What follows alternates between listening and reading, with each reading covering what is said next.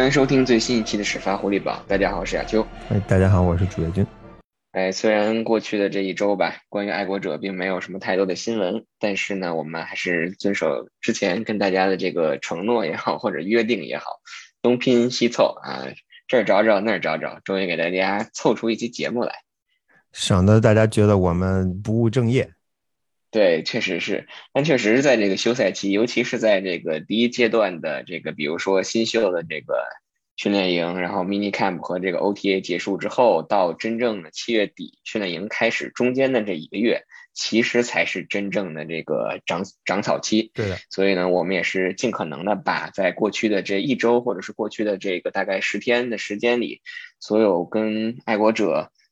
或多或少能扯上边的一些新闻，都用今天的这个时间来给大家汇总一下。没错，亚秋，我就插一句嘴啊，因为刚才你说这个真正的长草期确实如此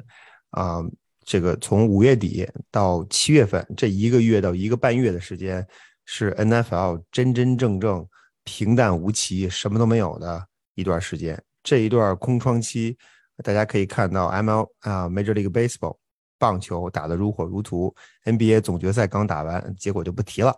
啊。NHL 的总决赛现在正在打，所以其他的运动项目都抓紧时间在充分利用这一个月 NFL 没有什么消息的这个大前提的情况下，他们充分的展现自己。然后从七月份开始，NFL 就该开始忙起来了，因为季前赛啊，因为这训练营季前赛直接就接着常规赛，这个橄榄球的世界就又回到我们的生活当中了。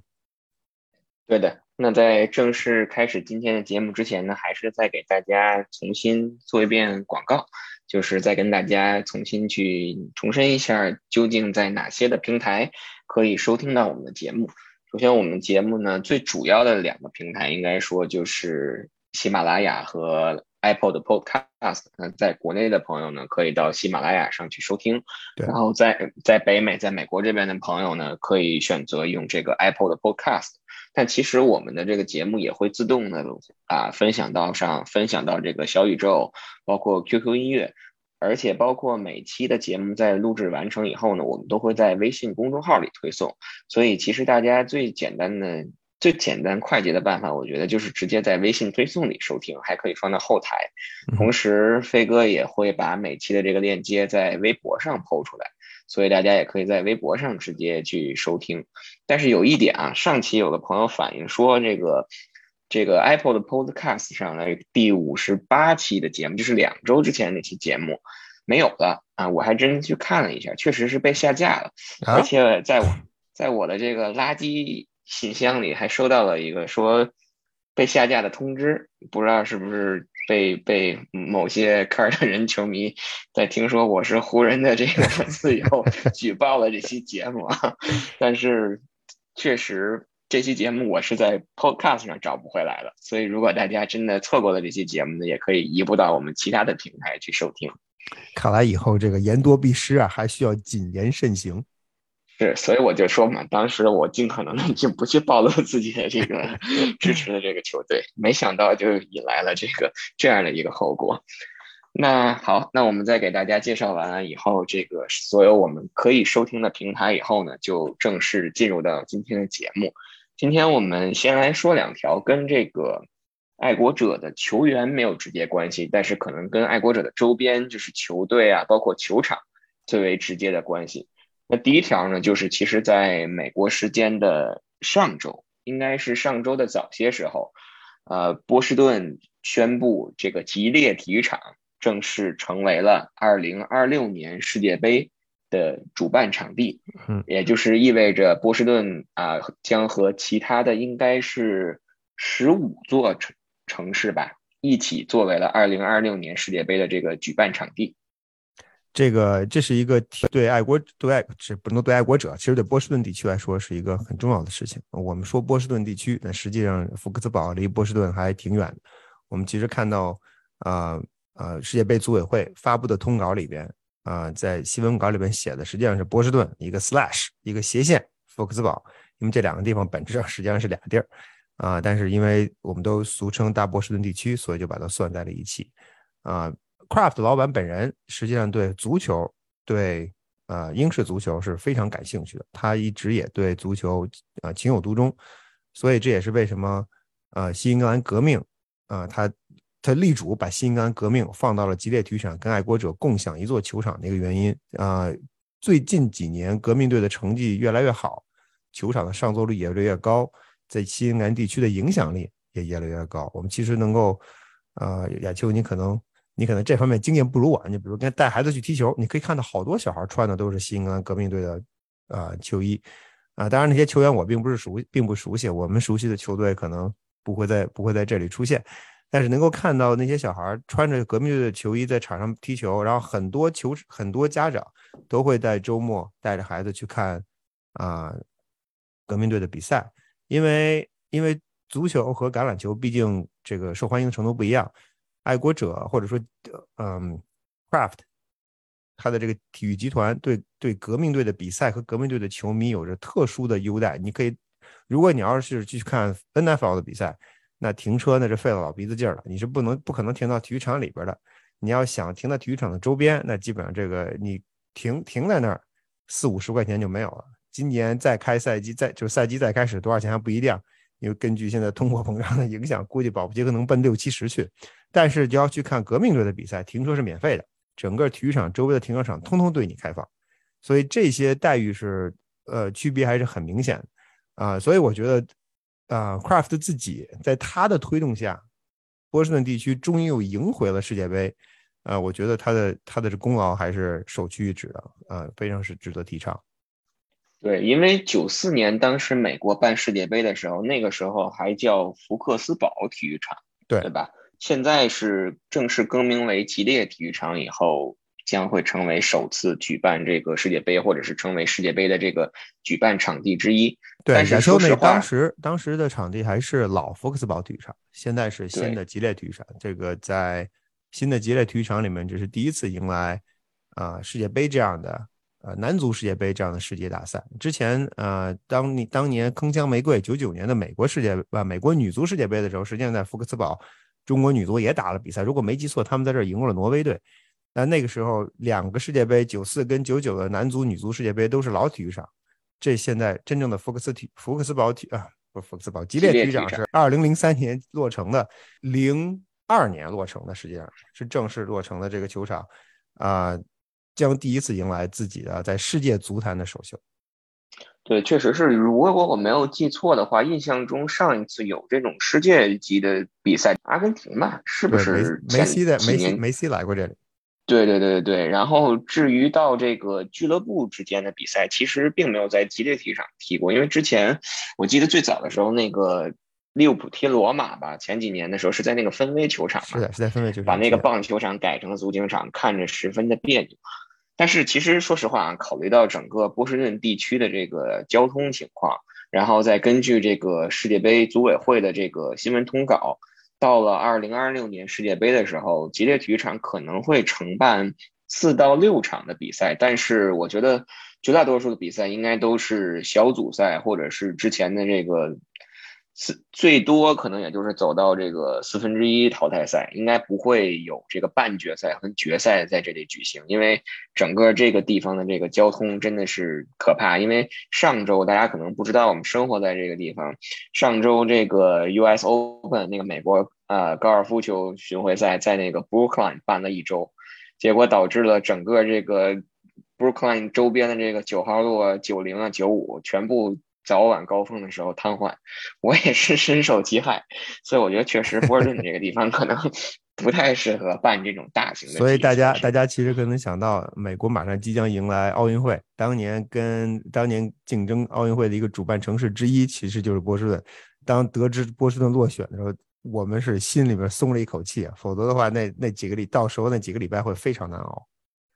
对，确实是。那希望到是到时候我们啊不指望说中国队能打出这个 二零二六年世界杯啊，但是还是希望到时候我们能够到现场去去观看这个比赛吧。啊，希望我在像微博里说的，希望中国队能够来到福克斯堡，能能实现我们的远大理想。什么理想就不提了，希望实现我们的远大理想。这这这种可能性实现程度太小太小了，我们。转移到下一个话题吧。说完了这个球场，那我们就来说说这个球队。还是先不说球员啊，球队呢，在过去的，也就是在这周，在美国时间这周的早些时候，宣布了在新的赛季二零二二到二零二三赛季将会带回，或者是将会赢回爱国者之前的这个传统的红色的球衣。我们就是在这个英文英语里有一个词儿叫做 throwback，我们可以把它翻译成这个复古球衣。复古球衣。那这回爱国者将复古的这个球衣呢，将是以红色为主基调，同时将会选择搭配的是白色的头盔，同时在头盔上印有的这个爱国者的这个 logo 呢，将会使用。最古老的所谓的我们叫 Pat Patriots 的这这一款 logo，因为我们现在的头盔上用的那个 logo 应该是叫 Flying Elvis。Elvis 对，所以这回其实完全是一个完全复古的这这样的一种搭配，因为这也其实得益于联盟在新的这个赛季放宽了这个政策，选择就是允许每支球队在一个赛季里允许有超过一种。或者说，就是至少有两种这种头盔的这个佩戴，所以借此机会，爱国者也是选择复古了。他们之前应该是在一九六零到一九九二这大概三十年间选择的这个红色的球衣。对，这个当时大部分时间这支球队都叫 Boston Patriots，所以啊，这个可能波士顿地区的很多球迷传统上都非常喜欢这个这身配色。但实事求是的说，我不是我我不是特别喜欢。我觉得，在我看来，这个 navy blue 就是 Patriots 的自己的那种传统的蓝色球衣啊，加上它的银色的头盔、银色的银色的运动裤，这身衣服我觉得非常亮眼啊。我同时我也喜欢 Flying Elvis，我也不是很喜欢那这个那个面目狰狞的 Pat Patriot。当然，这个各有所好了，可能我的品味达不到大家的欣赏标准，因为我知道。国内的球迷可能很多人都很喜欢，同时在美国，实际上很多球迷也非常喜欢这身传统的传统的服饰。尽管爱国者在呃，新爱国者也好，波士顿爱国者也好，他们穿着这支这个，他们当他的他的主球服主球服是是红色为底，红色为为主色调的时候，成绩是一塌糊涂，惨不忍睹。他所有的辉煌都来自于呃，目前目前的这这个配色体系和 Fly 和 Flying Elvis。所以也可能是因为这种原因吧，我对这这个就他们现在这这个配色会更加的满意一些啊。当然话又说回来，呃，爱国者实际上我觉得他换成或者说重新重新拿回这个 throwback，实际上对球队对球队正式呃就是尊重自己的历史还是很有帮助的。有些批评说，哎，这因为爱国者想多卖球衣，哎，这个我觉得肯定是他作为市场考虑是是一方面。但是更多的一个，我觉得他是不愿意啊，不愿意切断自己跟以前的那以前球队的联系，所以这点我就是完全可以理解的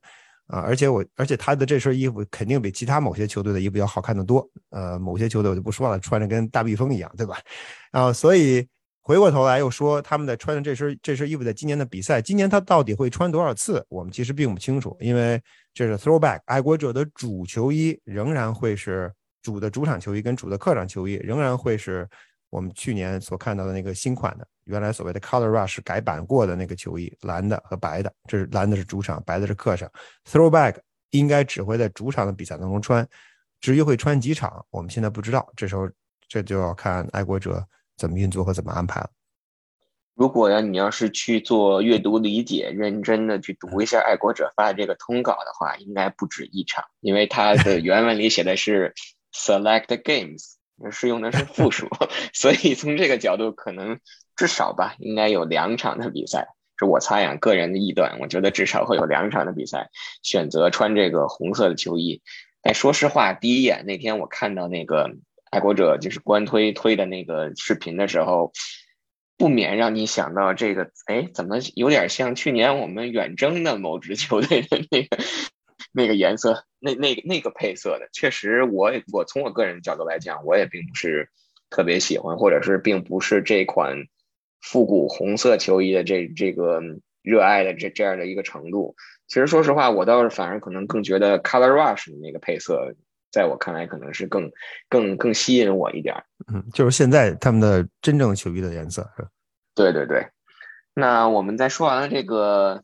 哎，多多说一句，亚秋啊，你其实我不知道你还记不记得，在那个 Patriots Hall of Fame 里面，一进门二层的大厅里面，它有有一堆球衣摆在那里，是每一个时期每一个时期爱国者球衣的样式，因为它的球衣的主配色没有变，但是它的样式从每个赛季到每个赛季其实多少是有一些变化。如果感兴趣的朋友，下次其实有机会去吉列体育场附近转的时候，可以去 Patriots 名人堂二层，可以去看一眼，那里边在大厅的正中央。摆出的是，啊，可能从球队建队开始，一直到现现今现如今各个时期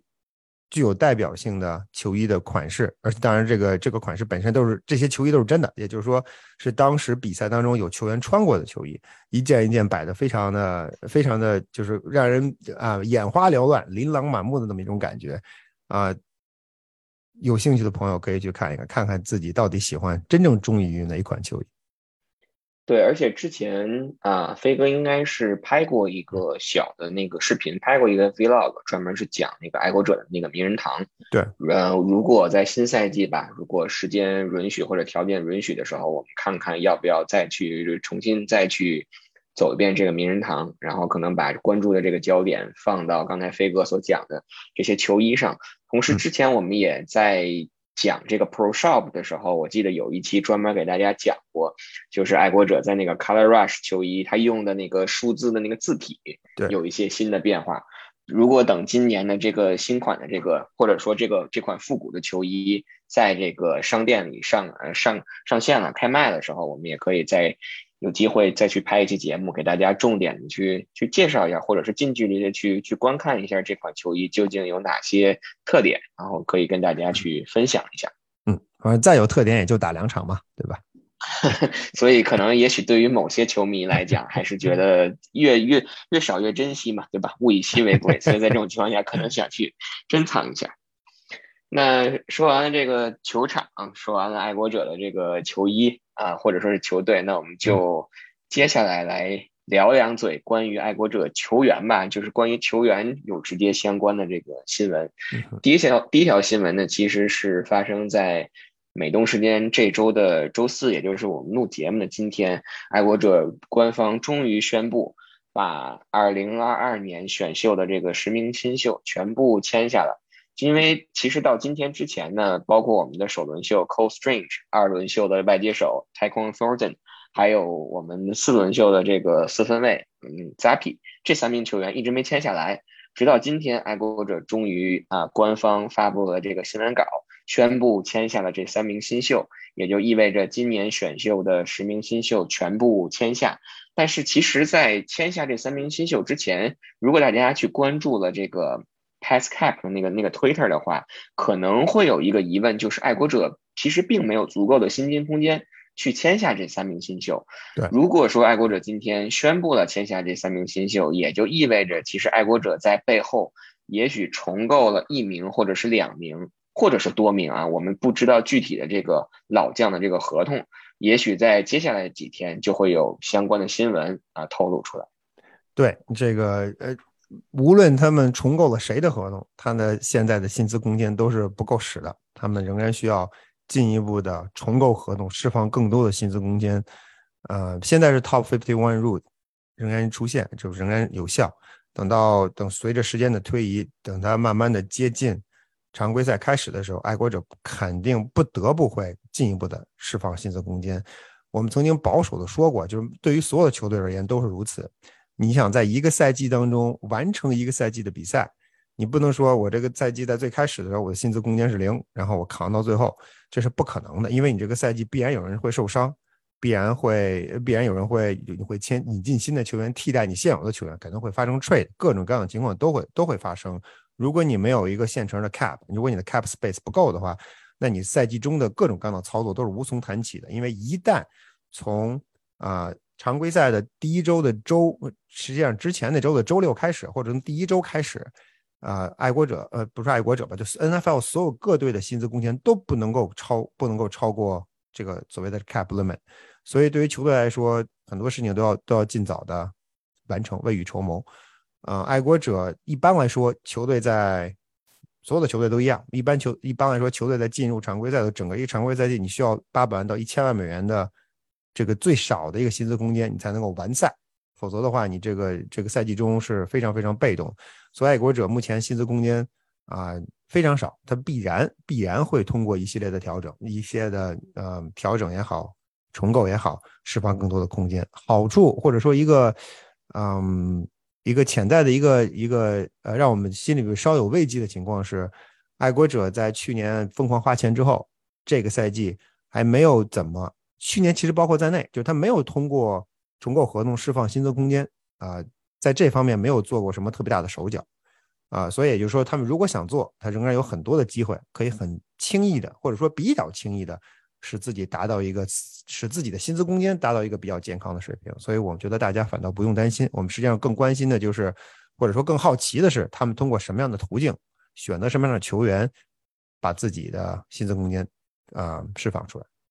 对的。那其实另外一条关于这个爱国者球员的新闻呢，也就是如果大家收听了我们上期的节目，给大家在节目的结尾的尾声的时候，详细的介绍了一下爱国者训练营的这个时间安排。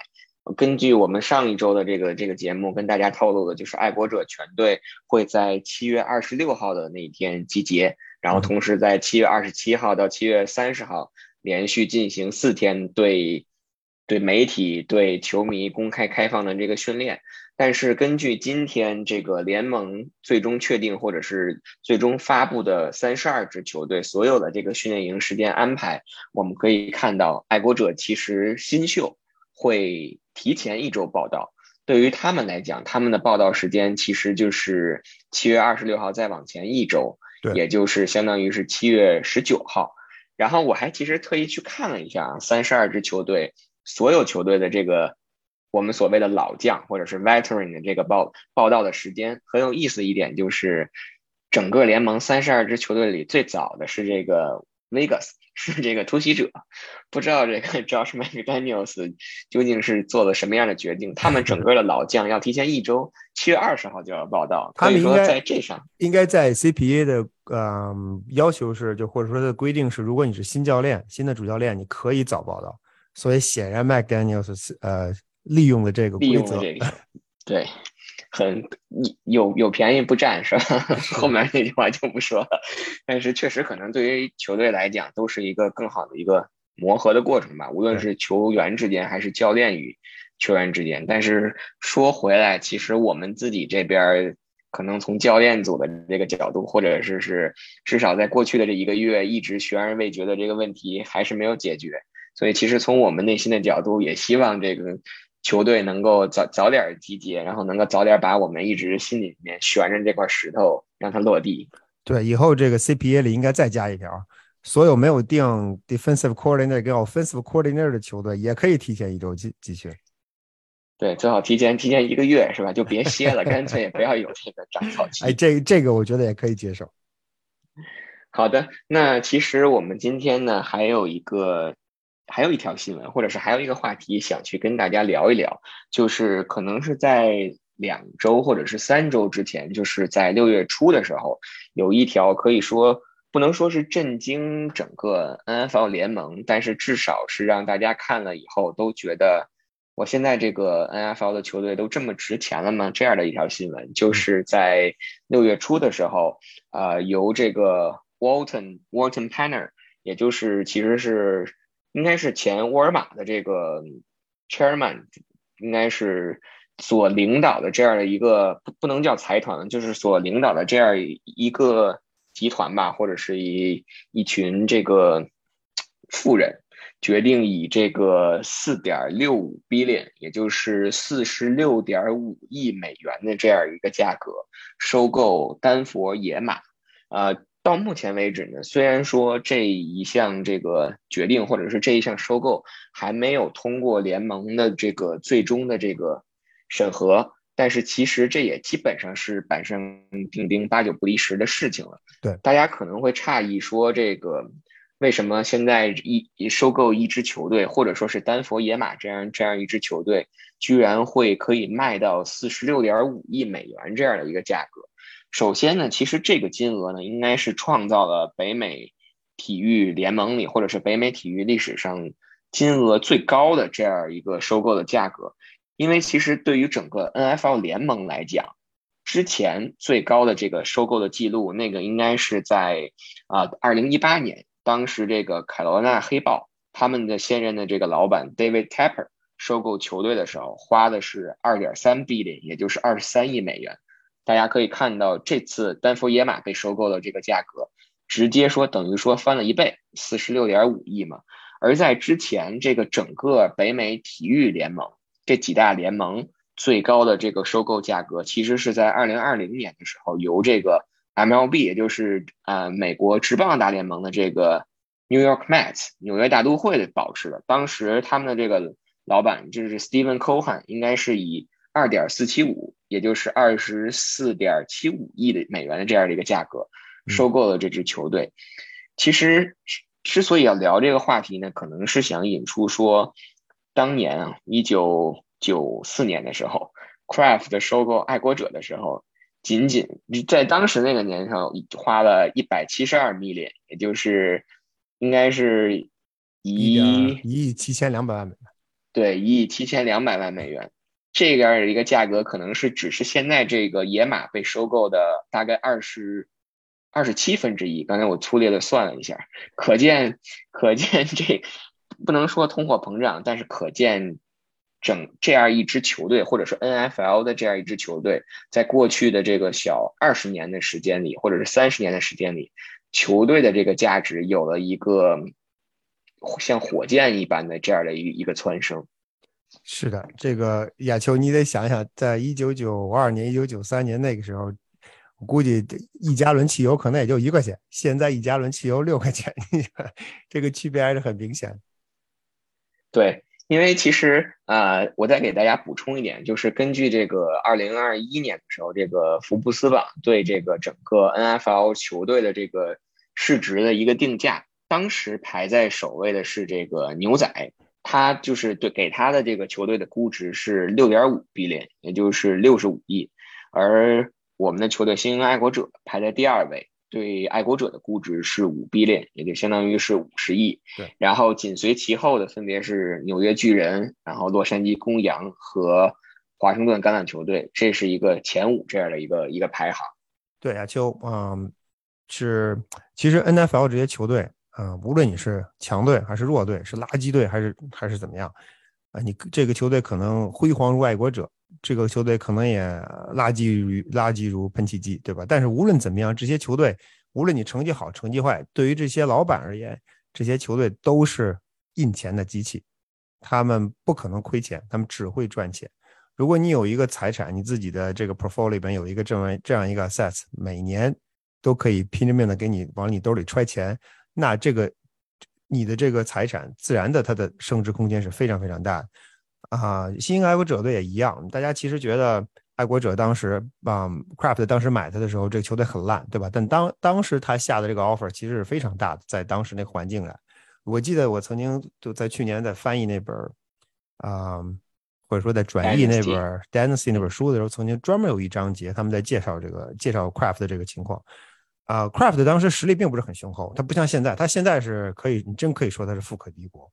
啊，但是当时的情况下，他只是一个富有的商人而已。他之所以能够买下西英跟爱国者，实际上跟他和波士顿银行之间非常有非常铁的关系，有很大的一呃是一个很重要的因素，因为银行最终是帮助他给了他贷款买下来爱国者，而且其中这个贷款过程几经周折，因为卖方不断的加价。银行最后非常被动，因为爱国者当时跟 Dallas Cowboys 不一样，那是一爱新跟爱国者是一个非常烂的球队，所以这这银行一再打退堂鼓，到底能不能给你这么多钱？一因为卖方一再把价钱往上涨，Craft 也只能跟价。如果你想留住这支球队，你只能跟着他往上走。所以银行最终通过不断的反复的沟通，最终银行有一条，那就 Craft 有一条说服了这个银行的决策层，就是。NFL 的球队的价值，现在你可能会觉得溢价，但是五年之后再看，你肯定会觉得这是个 deal。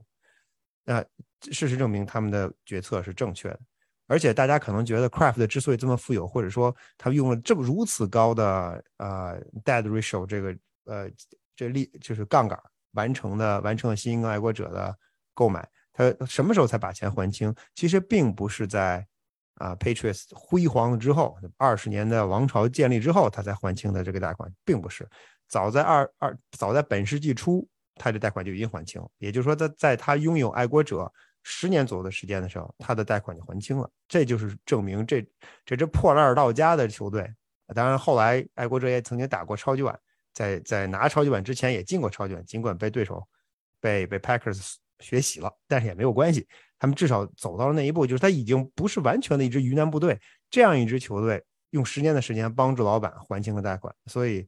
啊，我我买一支球队，买一支大美国职业大联盟的球队，基本上可以说是你是一个稳赚不不赔的生意。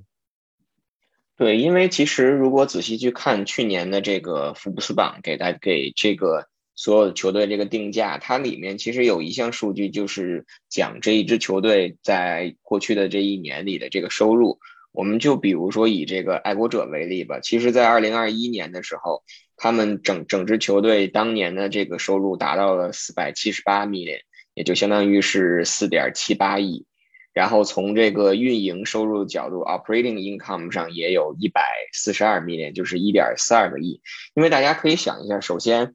爱国者的比赛，至少先就是说，所有的这个主场的比赛，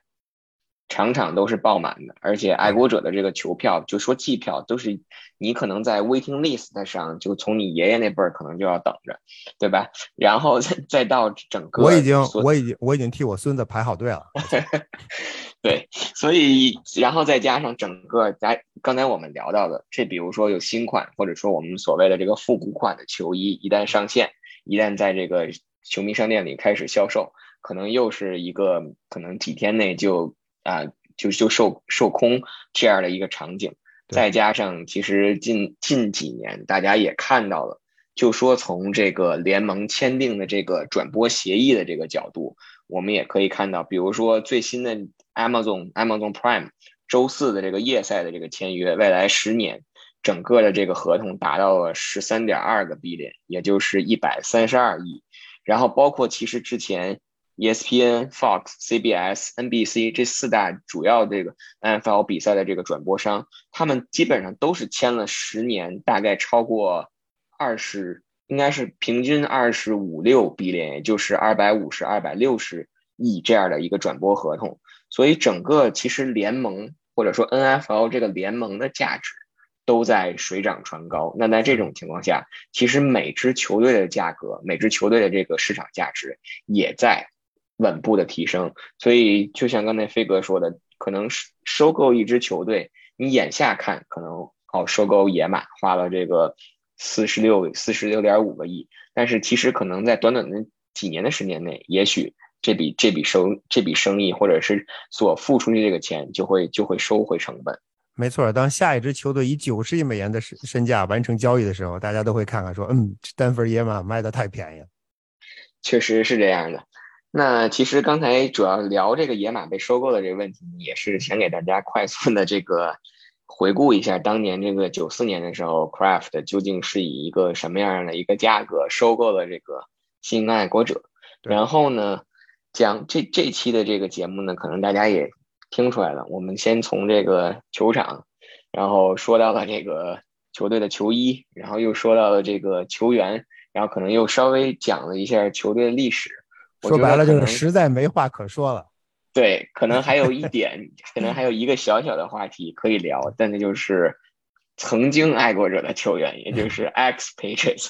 也 就其实是在我相信大家看了这周的新闻，也都也都看到了，就是在这周的早些时候。啊，之前效力于爱国者啊，然后投奔了他的老伙计、老把迪的这个 Grunk，正式宣布退役了。但是他的这个退役会不会有一个再次复出的这个场景呢？我们也我们也不太清楚，因为他的 agent 已经先把这个预防针打好了，所以呢，我们在这里呢，只能说，只能说从祝他短暂或者是现有可以以。以以天为计为单位去计量的这个短暂的这个退休生活吧，一一切顺利。我觉得对于 Gronk 来说，他其实啊，他他重新复出之后跟 Brady 打这两年，他自己在他的退役声明里说是非常开心的两年，这个我们都能够看出来。啊，他虽然他在他在这次退役，本次退役的声明里面没有只字未提爱国者，只字未提新英格兰。但是他在此前的那次声明，就他第一次退役的时候，实际上把他的感情、对爱国者的感情和对新英格兰地区的球迷的感情说的已经是非常透。呃，我希望他，我还是那句话，希望他能够享受他自己的退役人生。嗯，他在球场上的英姿，我们其实是永远不会忘记的，无论是在谈判还是在还是在福克斯堡。嗯。他至于他会不会复出，现在现在说老实话，我们谁也不知道。有今年年初我们已经见过一次了，你曾经沧海难为水，什么都见过了，那那事儿我们都见过。那至于他的复出，对于我们来说也不会是什么新闻。但是我觉得啊，至于他能不能复出，其实有几个时间节点可以看。第一个时间节点就是训练营，如果他训练营之前不回来，大家都记得，Tom Brady 从宣布退役到决定复出，基本上就用一个月的时间。他实际上是赶在。他实际上是赶在嗯，free agency 开始之前，然后再加上训练营呃 mini camp 开始之前，他决定复出。所以对于 Tampa 来说，实际上没有任何影响。但是 Gronk 现在决定退役，那他在训练营开始之前是不是会决是不是会复出就非常关键。如果他训练营之前不回来，那他这个赛季想回来的概率，